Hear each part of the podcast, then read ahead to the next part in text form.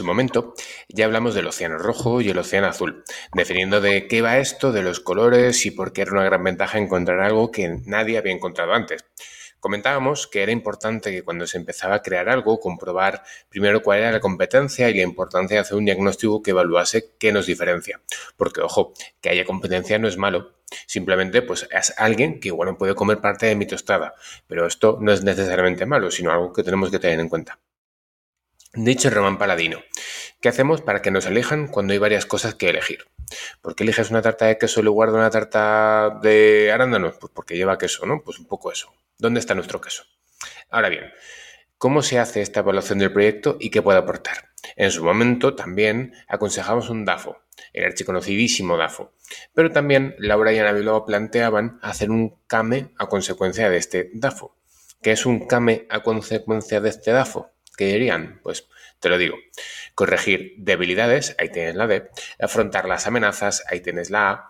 Mantener las fortalezas, ahí tienes la F y explotar las oportunidades. Ahí tienes la O. Hacemos DAFO, pero si te has fijado, corregir, afrontar, mantener, explotar es también CAME. Si es que aquí está tu inventado. Una vez hecho este ejercicio, conociéndonos como profesionales o las costuras de nuestro negocio, de nuestro proyecto, ¿cómo identificamos las necesidades de un mercado? Para luego, ¿cómo adaptar nuestro proyecto ya analizado con este CAME, con este DAFO, a estas necesidades? Pues mirad, para hablar de esto, Eva, y un servidor vamos a intentar pues, hacer unas preguntas para que os pueda ayudar a dónde está vuestro, no sé, llamado eh, Océano Azul, dónde está vuestro proyecto, dónde está vuestro negocio, dónde están vuestras necesidades. ¿Cómo lo decimos, Eva? ¿Dónde está, ¿Dónde está la gente que me viene a pagar? A ver. ¿Dónde está mi dinero? ¿Dónde está mi dinero? sí, bueno, pues a ver, ¿no? A ver qué, qué tenemos para hoy, a ver si tenemos más o menos hechos los deberes en la empresa y ver ¿no? eso de cómo encontramos lo que necesitamos, qué necesita esa gente y cómo montamos un nuevo proyecto o cómo enfocamos uno nuevo. Es decir, cómo pivotaríamos si tenemos un problema en el proyecto. Efectivamente, quizá la cuestión es eso, cómo pivotar, cómo ir para enfocarnos un poco más en este, llámalo, em, sí, hacia ese nuevo mercado, hacia esa nueva oportunidad o cómo la buscamos. El formato que vamos a hacer eh, hoy es simplemente hacernos preguntas para eh, ayudar a que podáis llegar a este nuevo, digamos, negocio, mercado, proyecto, población, o simplemente que juguéis otra vez a analizaros para a partir de ahí poder seguir hacia adelante. Esperamos que al rato que estemos aquí, pues eso, os ayude como eh, como aquel que dice no tengo tiempo para pensar en mí y se guarda una hora, ¿no? Esto es una cosa que también Eva has comentado alguna vez, hay que tratarse a veces como un paciente barra cliente que podemos tener. Si tenemos una hora a la semana para pensar en nuestro proyecto, pues va a ayudar a que ese proyecto vaya adelante. Si estamos utilizando los huequecillos, pues igual sale mm, mal. Entonces, este espacio para pensar en vosotras, en vosotros, en lo que hacéis y dónde tenéis el dinero. En primer lugar, primera pregunta y asumiendo que todo el mundo ya tiene su mercado investigado. Y si no es así, pues podéis ir al podcast en el que hablamos del océano azul y del océano rojo, lo tenéis linkeado en la página web. Y primero lo hacéis, hacéis el LAFO, hacéis el CAME. Eva, ¿tú a quién te diriges? Pues ahora mismo me dirijo a profesionales de la salud que han emprendido un proyecto privado, es decir, han emprendido bien una consulta bien un proyecto digital o eh, cualquier tipo de negocio eh, de cursos, de formación, etc. Pero no es a quien nos hemos dirigido o a quien me he dirigido. Esto a lo largo de los años ha cambiado. Al inicio era un tipo de perfil profesional que tenía unas necesidades concretas y ahora es un perfil profesional muchísimo más amplio. Abordamos o abarcamos las distintas profesiones sanitarias y aparte, no solamente abordamos gente que necesita un espacio digital, sino que se preocupa por otros temas como podrían ser el propio negocio, la facturación, la productividad, el diseño, ¿vale? el marketing, etc. Entonces, ahora mismo tenemos un público que es aprox, ¿vale? Entre 27, 28 años, es decir, cierta madurez Mm, aprox, ¿vale? Todo lo que queramos llamar maduro, eh, cierta madurez, mm, es decir, no acabas de salir directamente a la carrera, sino que, bueno, vemos que hay un salto en el que la gente tras salir de la carrera no directamente emprende, sino que, bueno, con estas sobre necesidades de formación, eh, todo el mundo se pone a hacer un máster, una especialización, un curso, cualquier cosa, y tras ello eh, ya sí que se plantean montar una clínica médica, montar una consulta de nutrición, montar una consulta de fisio, aunarse con otras compañeras, que es algo que ahora mismo estamos viendo bastante o nos está llegando bastante ese perfil. Y a partir de ahí, pues, mm, poner en marcha su proyecto. En mi caso, me dirijo a dos tipos de población. A una población que al final tiene un, tiene un problema, en este caso, pues pacientes de oncología que tienen un, eh, acaban de debutar de, de este problema o tienen cierta preocupación por la, por la alimentación o por lo que puede implicar a nivel de nutrición.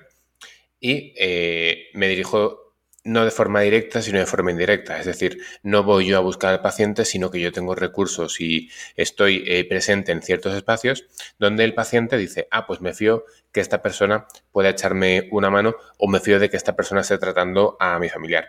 Una cosa que me parece súper bonita y creo que no había comentado nunca por aquí, últimamente tengo muchos padres de compañeras y compañeros. Y a mí eso me parece bonito. De hecho, es como, em, y esto es, esto es una putada, porque muchas veces las consultas es putada en el sentido de a nivel económico, porque eh, muchas veces las consultas intento que sean una primera una segunda y lo enfoco mucho a que el compañero o compañera pueda llevar la alimentación de su familiar. Que si fuera un paciente de la calle, sin, sin tener familia dietista, nutricionista, seguramente será un paciente mucho más recurrente. Es decir, que el hecho de que vengan compañeros compañeras con sus padres, con sus familiares a consultar, realmente a mí me sale poco rentable. y además como que lo enfoco todo el rato por ahí. Ah, pues mira, haces esto. ¿Por qué? Porque me lo dijo mi hija. Ah, pues hacer todo que lo sepas. Y me alegro que lo hagas y porque a mí mis padres no me hacen ni puto caso. Es como que refuerce también un poco esa, esa parte. Quitando, quitando eso, que creo que sí que estoy llegando bien a esa población, insisto, de forma indirecta, no buscándola, de forma de voy a la asociación a decir que no sé cuántos. No, no, al final es un poco de forma indirecta. Y luego también me dirijo a gente que se quiere formar o atender a pacientes de oncología formándose con bueno, las formaciones que estamos sacando, que luego también hablaremos de esto, porque la cosa no está yendo del todo bien. Y también me gustaría analizarlo, igual que decimos cuando las cosas van bien, también decir las cosas que no están yendo bien, a ver si alguien tiene alguna idea. Entonces, yo tengo dos poblaciones como muy concretas muy, muy concretas. La población que acaba de debutar de un problema oncológico y, por otra parte, la, la, profesión, la parte de la profesión que se quiere formar en atención al paciente oncológico y no solo formarse, sino estar como pendiente del día a día de lo que va pasando, de las novedades que van surgiendo. En resumen, esta es la primera pregunta, gente. ¿A quién os dirigís? Y si alguien ha pensado con la pregunta a quién os dirigís a población general, pues, spoiler. Spoiler, va a venir Laura Bilbao y os va a dar bien fuerte en la boquita eh, con jabón. Así que no, no os podéis dirigir a población general porque eso es un error de base. Si queremos irnos a toda la población general, la horquilla es demasiado amplia y las estrategias se diluyen y se difuminan. Así que vamos a dar una pensada. Yo aquí apuntaría porque, claro, tú piensas que puedes enfocarte o puedes eh, abordar cualquier caso de cualquier persona de la calle, ¿vale?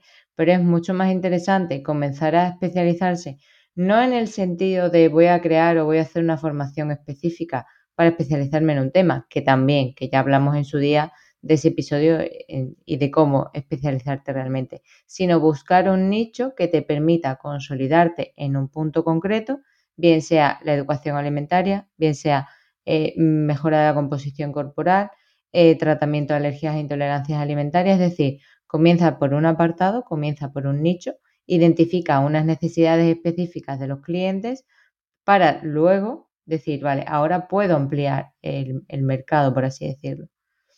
Y también es interesante no solamente ver la patología únicamente de los pacientes o ver eh, cuál es el gran problema por el que vienen, sino también atender a otras cuestiones que podrían ser más intangibles, ¿no? Pues bueno, es una persona que necesita cuidar su alimentación, que necesita mejorar su economía, que necesita eh, gestionarse mejor la compra, la, cocina, etcétera, ¿vale? Es decir, que no nos quedemos únicamente de forma superficial o no intentemos únicamente tratar a una persona que tiene una patología porque nuestra labor como, como parte de la prevención también es interesante, ¿vale? Y mucha gente lo necesita y hay gente que tiene un ticket normalmente más alto porque tiene la capacidad de preocuparse por otro tipo de cosas que no son las que le duelen vertebralmente.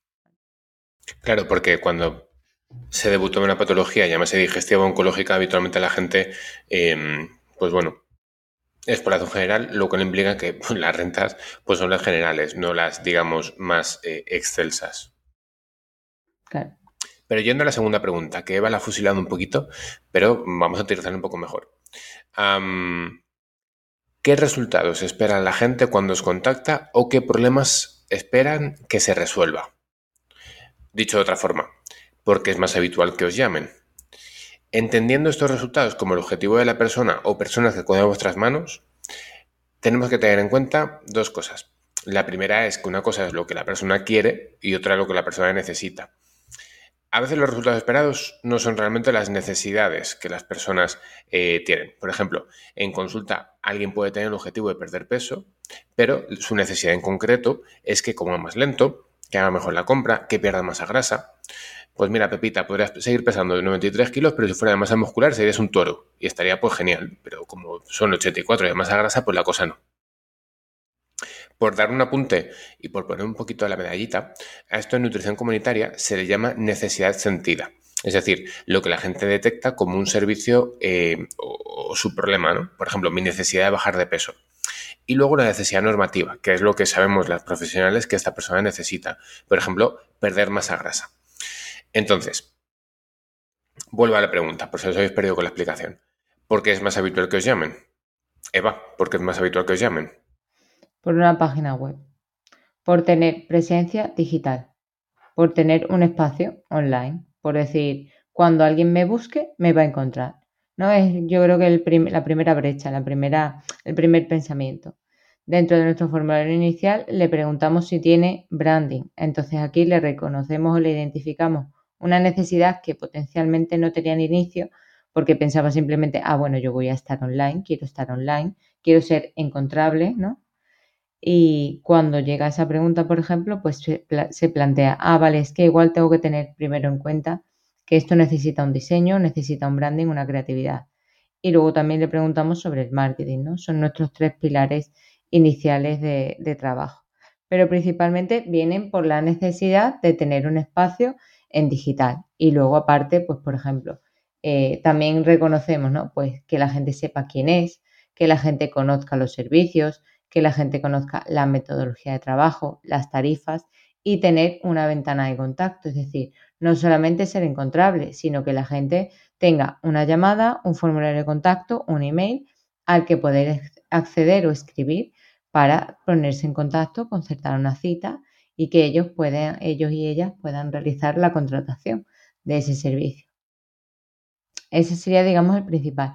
Con lo que comentabas, eh, todo esto me estaba recordando a las últimas clases, bueno, al primer proceso que doy dentro de las, de las clases de usabilidad, ¿no? Aquí siempre tenemos que tener en cuenta el enfoque de, que tiene el usuario, las necesidades. Nosotros cuando creamos cualquier tipo de producto, bien sea digital, bien sea un servicio, bien sea un packaging, lo que sea, tenemos que tener en cuenta las necesidades y objetivos que tiene el usuario. Y el usuario, has dicho, evalúa necesidades, ¿no? Eh, también podemos ver qué cosas necesita pero que no comunica y luego también lo que el usuario piensa que quiere pero lo que luego realmente le pasa porque igual vienes por un tipo de patología, un tipo de problema, pero lo que necesitas realmente es irte a otro profesional, irte a psicología o irte a lo que sea, ¿vale? Entonces, yo creo que son incluso tres dimensiones de las necesidades del usuario que se pueden identificar, ¿no? las que dice que necesita, las que nosotros consideramos y las que luego realmente se hacen efectivas y podemos extraer bien de la consulta, bien del producto, bien del servicio. Que esa se llama necesidad consultada y esta es la, mm, digamos, eh, normatividad de, de, Braxler que plantea esas tres esferas, bueno, en realidad plantea cinco, pero vamos a dejarlo en tres, plantea tres esferas donde se acaban cruzando, ¿no? Y entonces cuando coge las tres esferas y se cruzan en un punto en concreto donde todo el mundo acierta, pues siempre pues es un, lujazo. Un poco con lo que planteas, a veces pasa que el paciente cuando viene a consulta dice, no es que tengo malas digestiones porque mm, algo me tiene que sentar mal. Y cuando rascas un poco, y aquí imagino que él estará de acuerdo, ah, no, es que comes muy rápido no es que tengas una patología, es que comes muy rápido.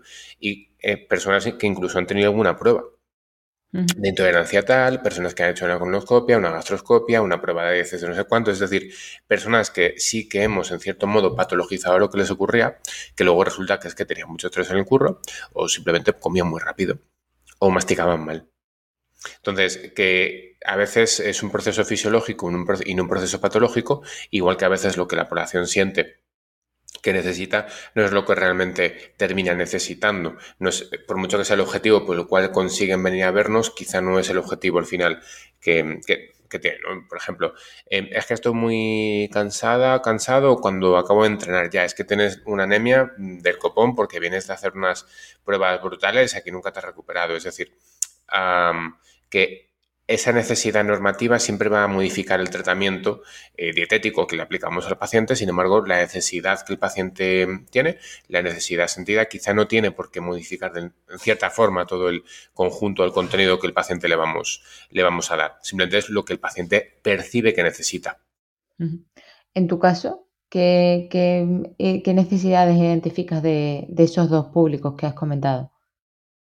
Aquí lo que me encuentro es sobre todo el paciente que viene ante una necesidad de acabo de debutar de, un cáncer y no sé muy bien qué hacer o qué comer, que en muchas ocasiones la sorpresa que tienen es que se puede seguir comiendo prácticamente igual como se estaban comiendo o la gran diferencia es que pues tenemos que preocuparnos más de comer suficiente o que tenemos que quitarnos cosas que en ningún caso eran, eran positivas para tu salud, pero esto ya lo eran antes.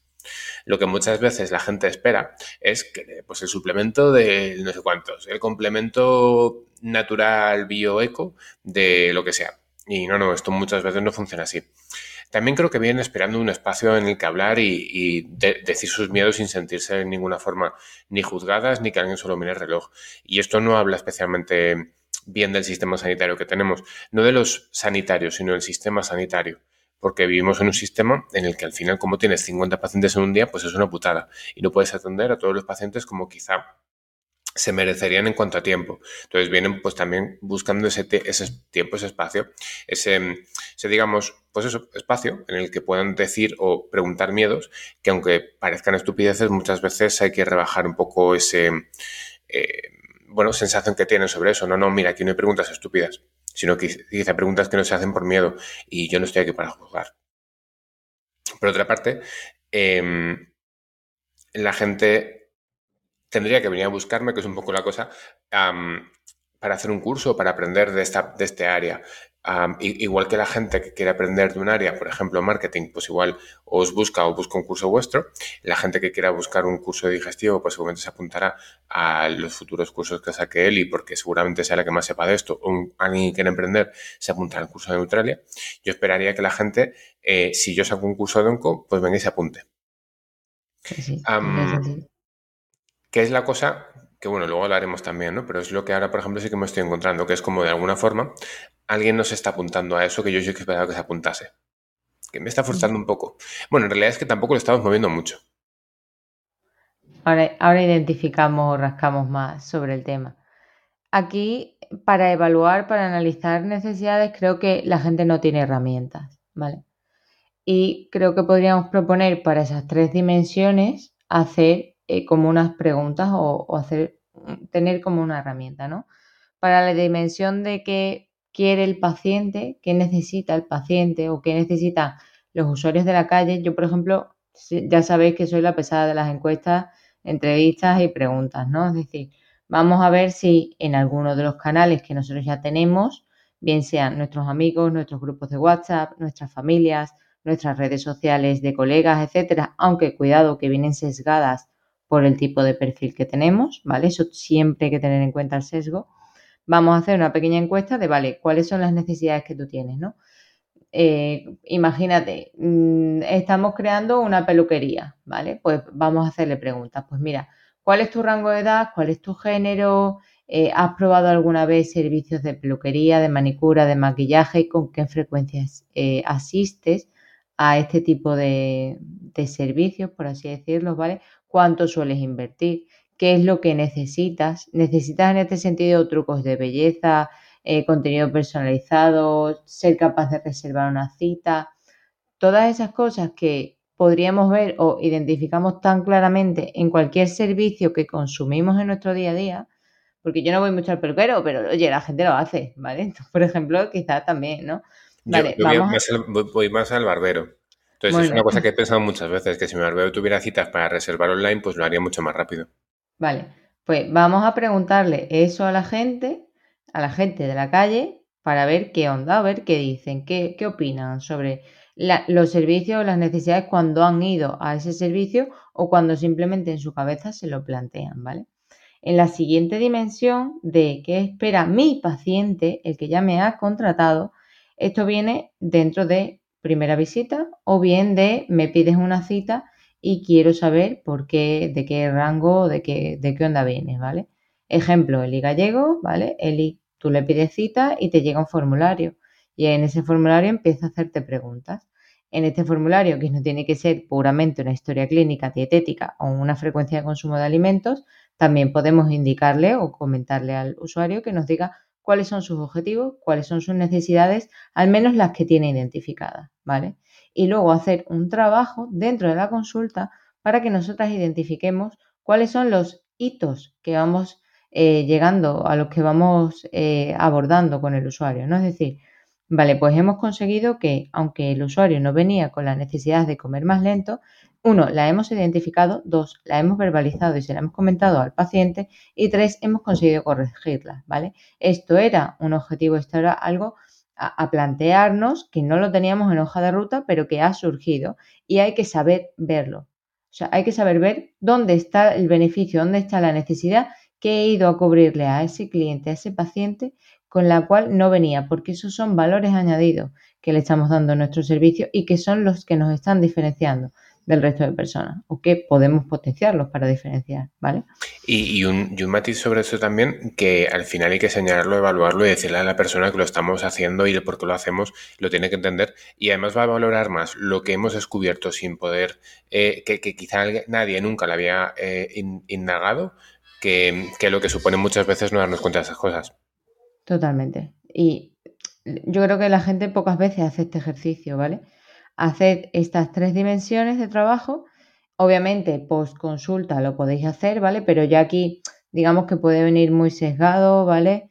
Eh, podéis identificar, por ejemplo, los comentarios en los testimonios, eh, cuando la persona ha dejado una reseña, qué palabras clave se repiten, qué, qué frases eh, se repiten, ¿no? Pues eh, me ha ayudado mucho a mejorar mi alimentación o he mejorado toda mi calidad de vida o todas esas frases que normalmente o palabras claves que se suelen repetir dentro de los testimonios, vamos a identificarlas y a ponerlas en valor porque es nuestra propuesta, es lo que nos va a ayudar a diferenciarnos ¿no? de esa competencia o, o de lo que hace el resto de personas. Pero es que yo me encuentro con que los niños me preguntan, ¿vale? ¿Y cómo identificamos y cómo sabemos y cómo tal? Pues chicos, preguntad Primero vamos a crear perfiles de personas, vamos a ver más o menos cuál es el target, cuál es el usuario al que vamos a ir y luego vamos a intentar encontrar a ese usuario y hacerle las preguntas correspondientes relacionadas con nuestro servicio o producto.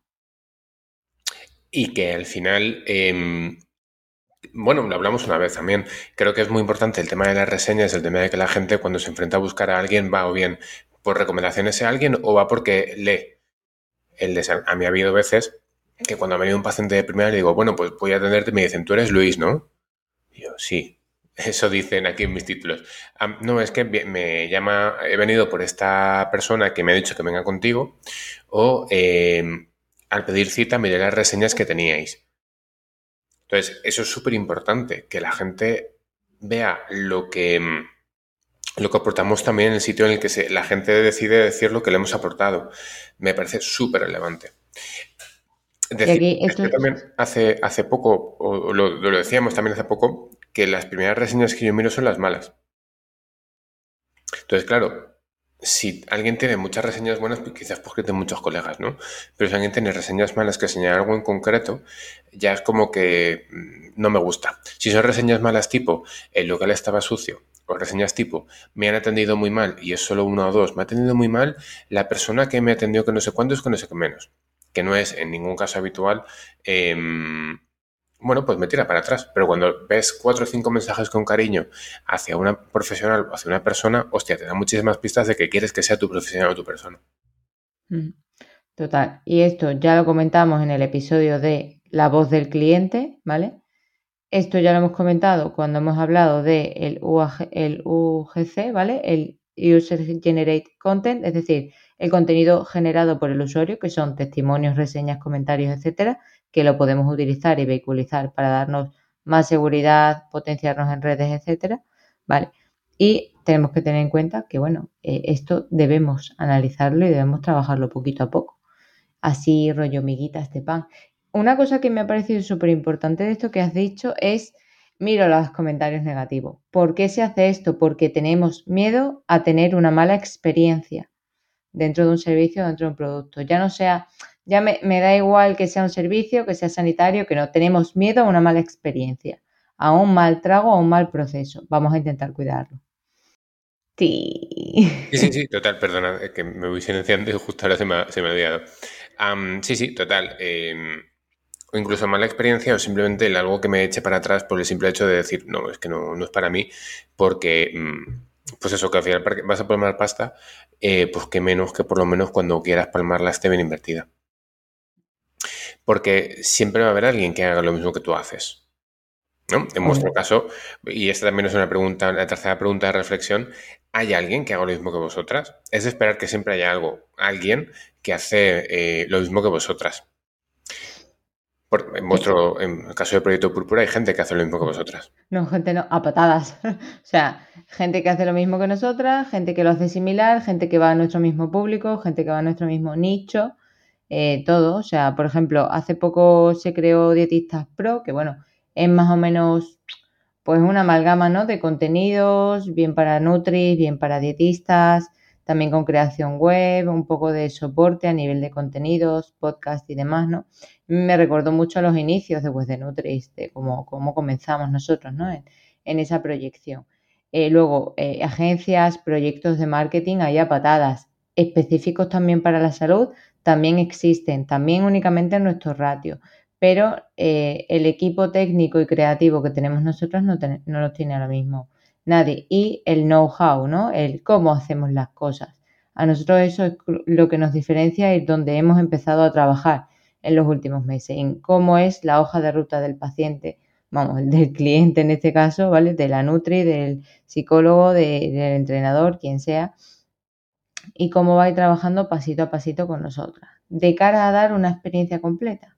Es decir, esto lo hablamos muchas veces Sergio y yo, yo no quiero cubrir necesidades aisladas de usuarios, yo quiero cubrir necesidades de usuarios transversales.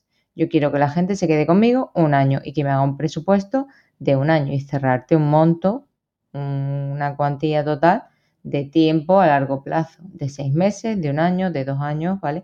Porque yo quiero tener una agencia y las agencias en las agencias se trabajan así, no por presupuestos aislados de una web básica o de una estrategia de marketing aislada, ¿no? O sea, aquí lo que queremos es, porque básicamente mi objetivo es proyectarnos profesionalmente a las profesionales de la salud, ¿no? Entonces, yo de forma aislada con acciones puntuales me es muy complejo. Es como si haces una campaña y haces una campaña aislada de salud pública. Pues vale, una campaña aislada, mmm, cosquillitas, ¿no? O sea, puede tener un impacto en un momento dado, etcétera, pero no es algo como si estás vertebrando una comunicación o una estrategia completamente a largo plazo y lo que quieres es darle seguridad y sostenibilidad a tu negocio. Ahí es donde voy yo, a darle esa seguridad y esa sostenibilidad más a largo plazo. Porque al final no tiene sentido, pues pones el ejemplo de, la salud pública. Es cierto, eh, no una campaña puntual que no tenga un recorrido ni una consecuencia ni tenga ningún cambio estructural, pues llega hasta donde llega que habitualmente es a poner carteles en centro de salud, carteles que la gente no mire, que luego los profesionales reutilizan para apuntarse a los calendarios. Que esto lo he visto bastante.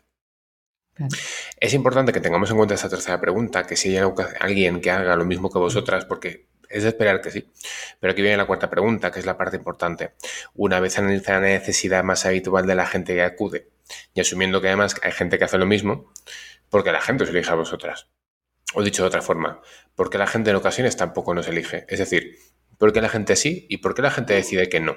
Es decir, ¿qué es lo que hace que alguien ya tengamos todas las necesidades em, identificadas, de alguna forma cubiertas? asumiendo que incluso hay gente que em, hace lo mismo eh, mejor o peor, da igual, lo mismo. Porque la gente os elija a vosotras. Porque la gente elija Proyecto Púrpura. Ticket y confianza. O sea, ¿por qué no nos elige por ticket?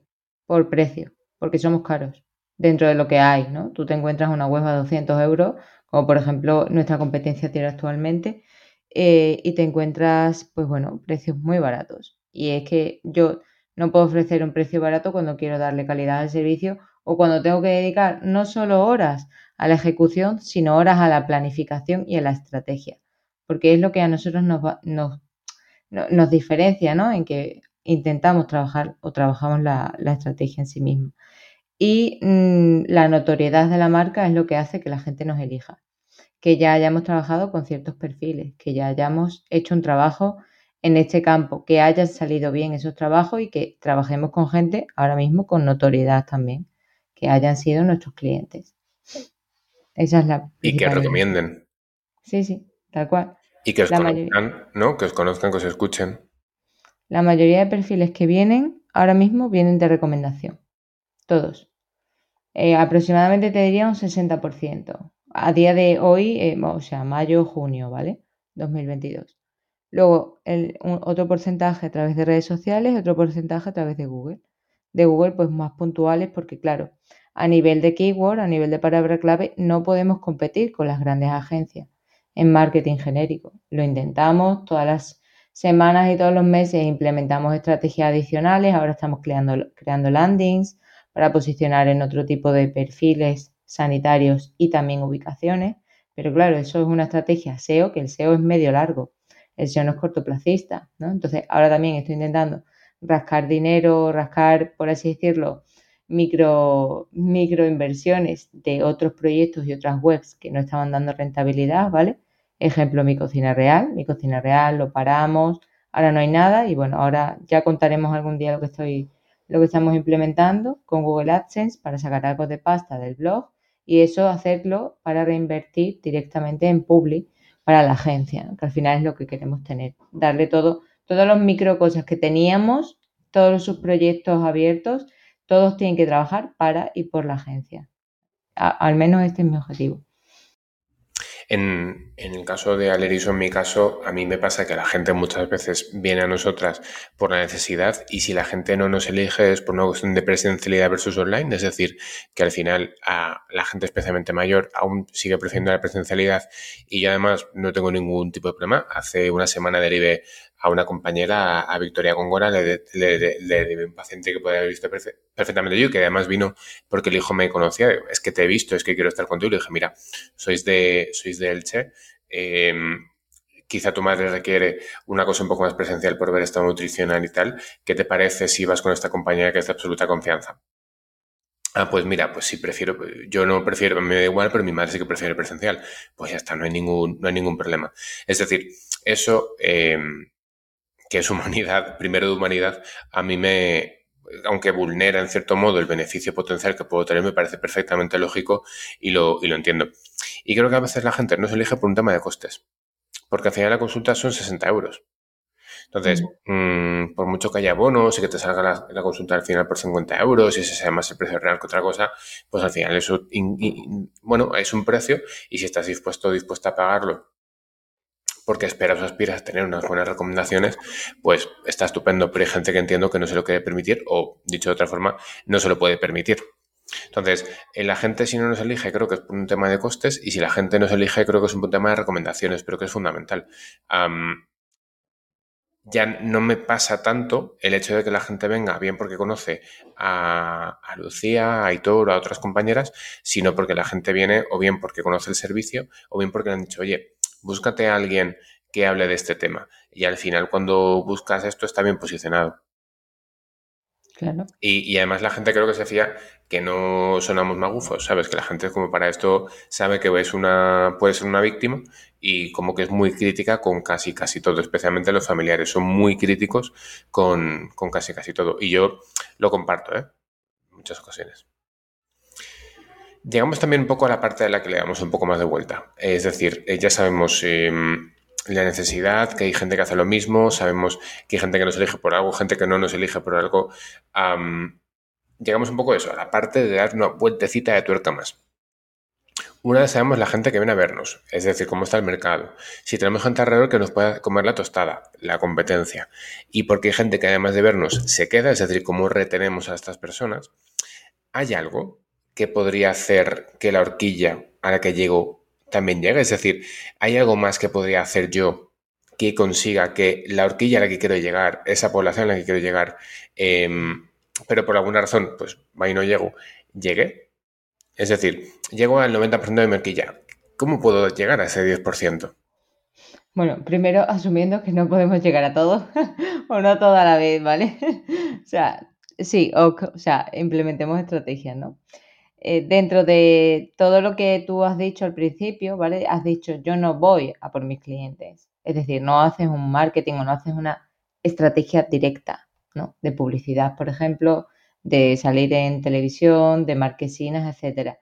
Todo tu trabajo o toda tu estrategia se basa en el inbound, en el, la atracción al cliente, ¿vale? Yo te doy contenido y te atraigo, te doy información y te atraigo, te cubro necesidades, te hago un webinar. Lo que estamos haciendo es darle al usuario contenido para que confíe en nosotros, para resolverle micro necesidades puntuales a lo largo de su trayectoria mm, vital de consumo de un servicio similar, ¿vale? Y cuando el usuario necesita realmente nuestro servicio, ahí es donde está. Ahí es donde estamos nosotros, en su mente. Por eso va a venir luego a contratarnos.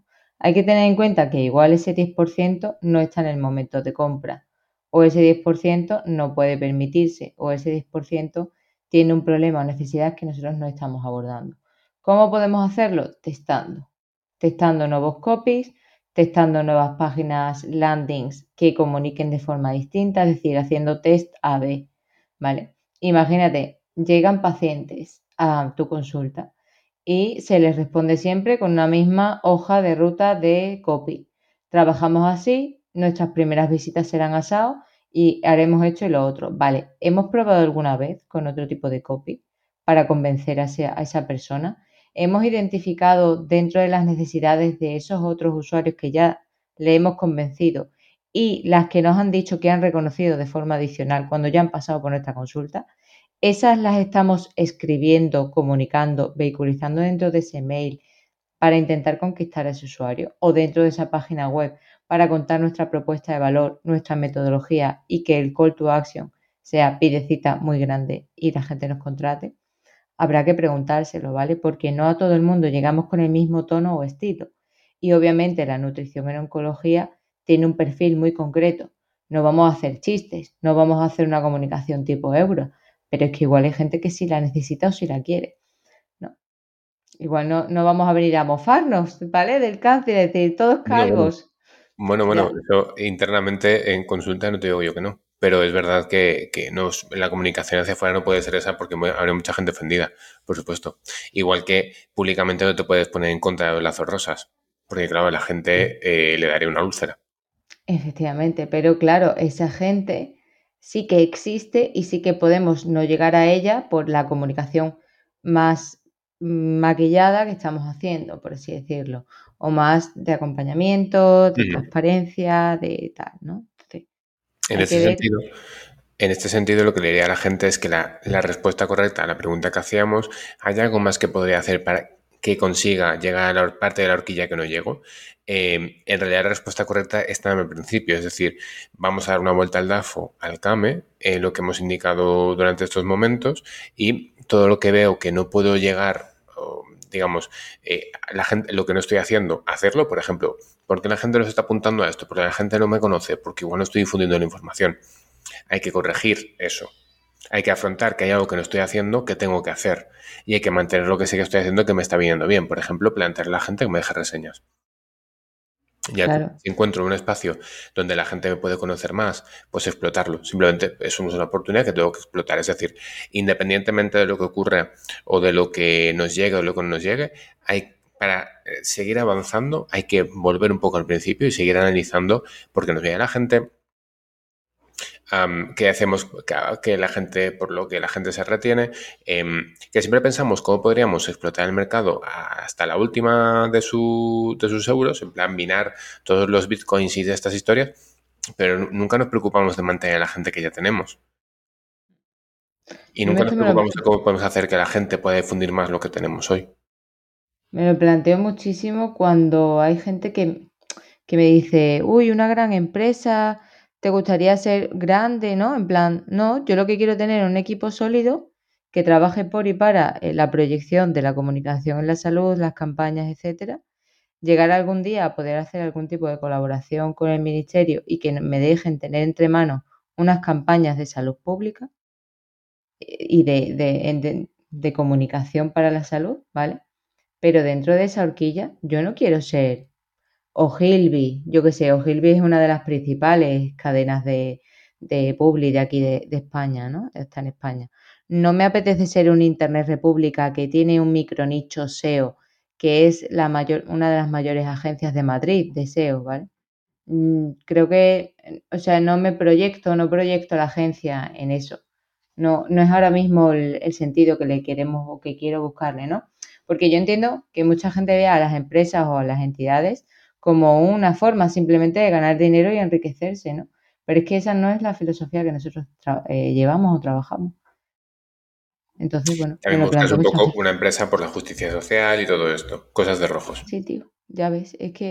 y me va mal eso, ¿eh? Y me va mal. Y ya me ha dicho mi padre. En plan, sí, sí. Pero no se puede ir por ahí por la vida eh, pensando que están las roscas colgadas, ¿sabes? No, no sé creo que, hay que verlo también. Porque a ministra no te metes. Eh, no, todavía no, no, no, no, no me veo, ¿eh? Ahora sí, Yolanda viene y lo dejo. eh, pues bueno, luego un día podemos hablar de eso, pero yo cada día tengo más claro, después de mi exposición de estos últimos meses, que es, no, o sea, o sea, ya suficiente tengo con lo mío y no, no soportaría la exposición que, a la que están sometidas otras personas y, cada día tengo más claro que, el rechazar ciertos momentos, ciertas cosas, ha sido una muy buena decisión por salud mental. Pero bueno, por cerrar un poco este tema, última pregunta que le haría a la gente para que continúe analizando dónde está el mercado, cómo puede llegar a, una cosa diferente. igual que estamos planteándonos cómo podemos llegar a lo bueno o a lo nuevo o cuáles son las necesidades, también tenemos que saber despedirnos y saber decir cuando alguien algo no funciona, alguien o algo no funciona, porque entiendo que pasa, ¿no? Tú misma decías que estás eh, cogiendo proyectos y decir, oye, pues esto no está tirando como debería de tirar, entonces, pues nada, fuera. Pero da especialmente rabia cuando lo que ocurre es que es un proyecto que es que es novedoso, que es que la gente necesita. ¿Hay algún proyecto, en vuestro caso, por ejemplo, que no se esté funcionando aunque sea novedoso? Es decir, aunque sea algo nuevo, que quizá cubra una necesidad que actualmente no esté cubierta, que aún así no funcione. Es que nosotros ahora mismo no tenemos cosas novedosas. En su día lo de mi cocina real, cuando salió en 2017 o así, eh, sí que era relativamente novedoso, venía unido a una marca que sacaba rentabilidad y tal, pero en el momento que lo paramos, la gente ya, pues, sin más, ¿no?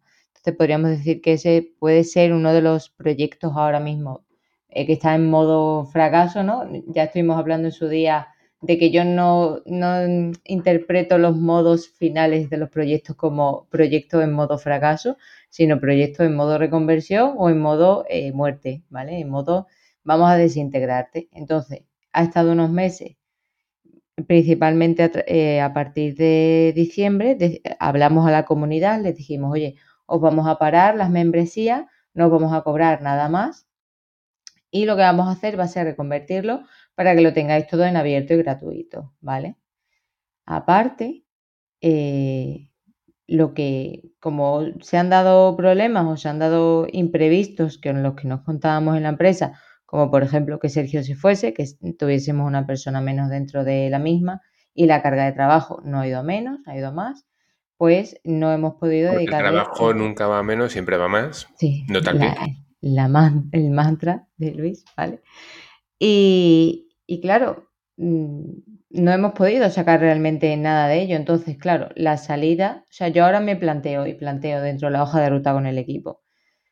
Esto, si queremos volver a sacarlo, hay que volver a empezar a producir contenidos volver a sacar copies, ebooks, recetas, no sé qué, y es que yo no me veo en ese punto, ni veo a mi equipo en ese punto, porque la única que podría hacerlo sería yo, o contratar a alguien que lo hiciese, y prefiero enseñar a Nutris y enseñar a, profesionales tener equipos que ejecuten esas cosas que hacerlo yo dentro de mi cocina real para que se potencie eso.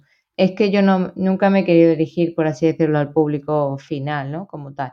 Que lo reconvertiría en campañas de salud pública, en que la gente pudiese descargar materiales, tal, tal, tal. Sí, es que me da igual. Entonces, ahora la idea es dejarlo todo en abierto, meter AdSense y de Google AdSense, que Google te paga por visitas, puedes poner directamente ahí, ellos ponen ahí sus anuncios, ¿vale? Sacar algo de dinero para invertirlo en otros proyectos, para invertirlo en otras cosas.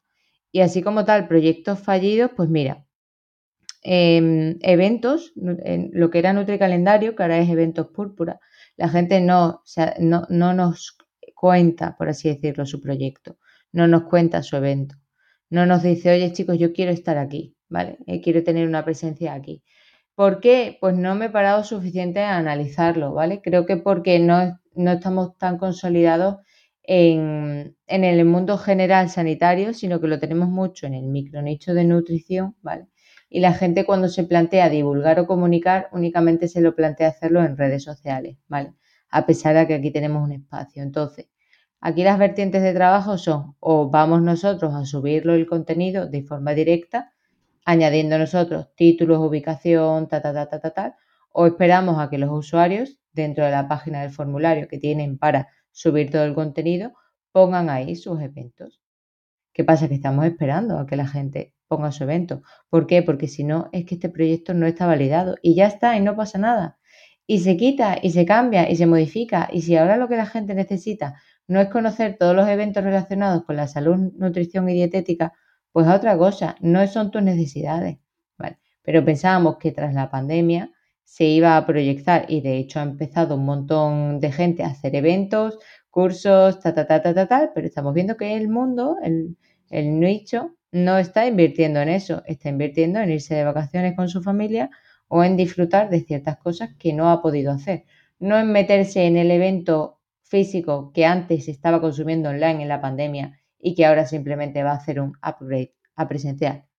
No hay tanta gente, de verdad, salíos de y salíos de la formación, por favor. O sea, tenemos que formarnos, pero no tenemos que solo formarnos nosotras a nosotras, porque no hay nicho suficiente, porque no hay gente suficiente abordando casos de eh, patologías tan concretas como para hacer grandes cursos o esperar que la gente se apunte en masa. Esa ola ya pasó creo, ¿eh? tengo esa sensación. Sí, sí, totalmente. Especialmente ha pasado, considero, con algunas patologías más concretas como digestivas, que de repente todo el mundo hacía cursos de digestiva, hormonal, que de repente todo el mundo hacía cursos o tenía cursos de hormonal. Esperemos que no pase lo mismo con oncología, no que hagamos de sacar el curso. Ya veremos qué tal, os contaré qué tal en unas semanas con el curso que hemos hecho.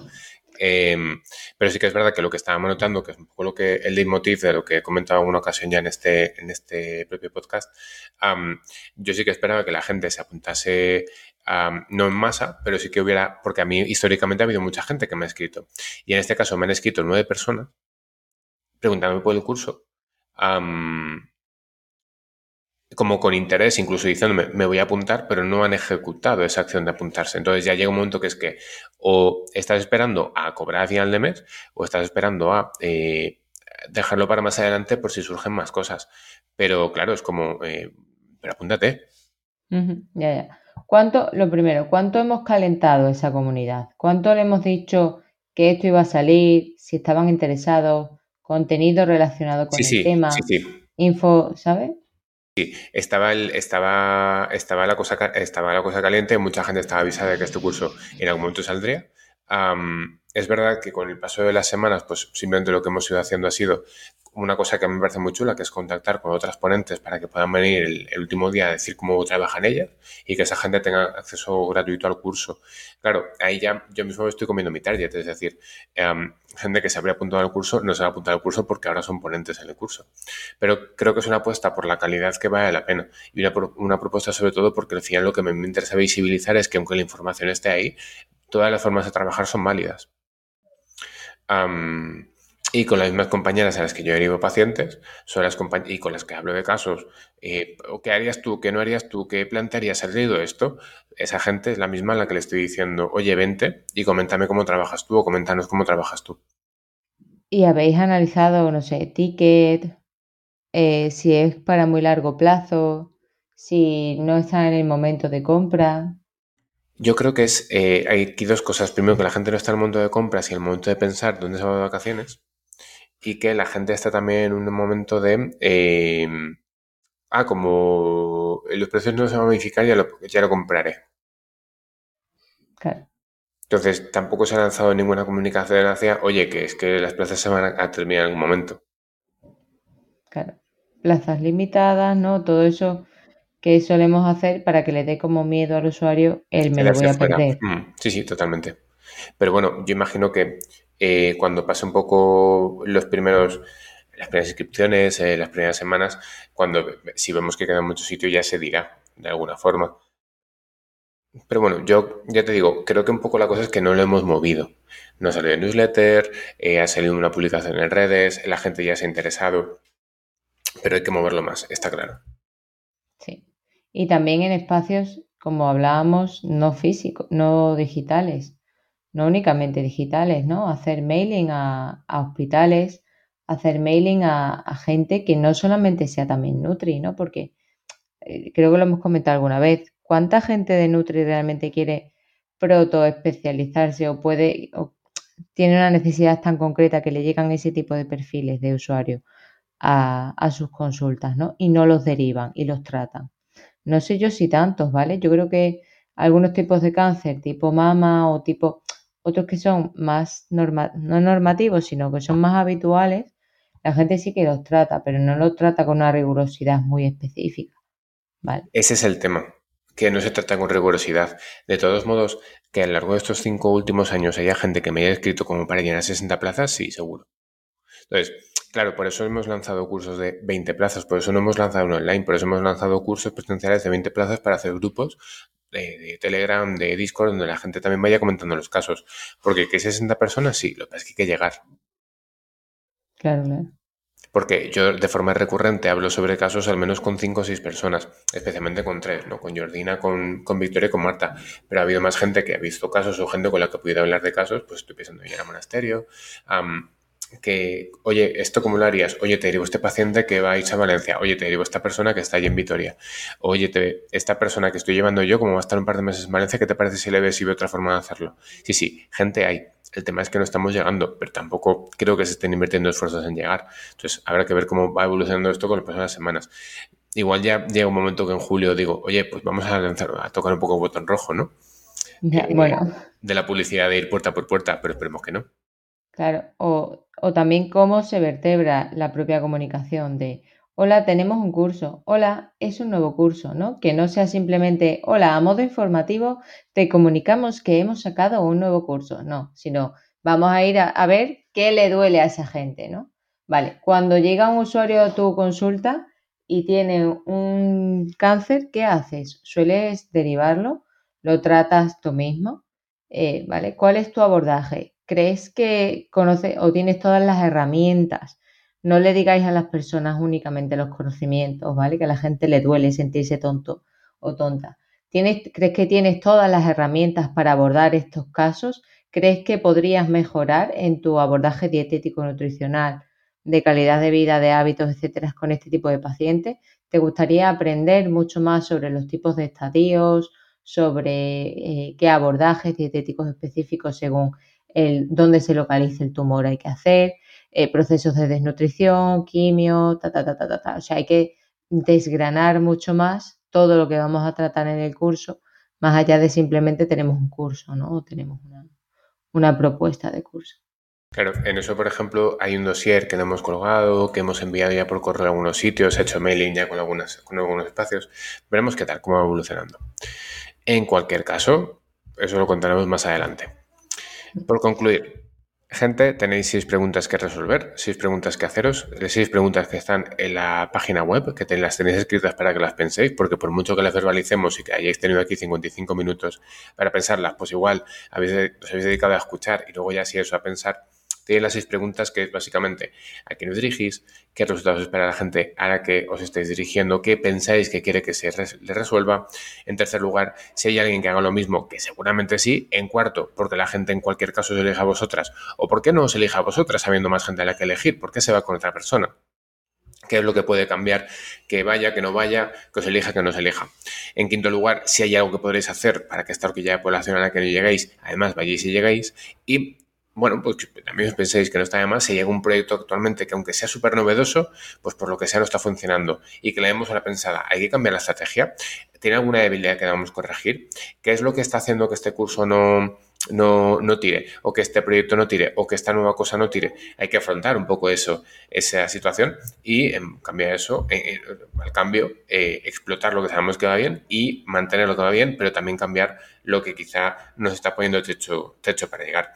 Y en cualquier caso, pues tenéis las seis preguntas, en la página web para que os las hagáis, para que reviséis y para que, bueno, en resultado, primero veáis cómo está vuestro mercado y segundo, detectéis necesidades que cubrir o aquellas cosas que os están lastrando. Y creo que lo he dicho todo. Pues empacadito, ¿no? Le ponemos un lacito y lo lanzamos. Pues lo lanzamos y que os aproveche y que le deis una pensadita.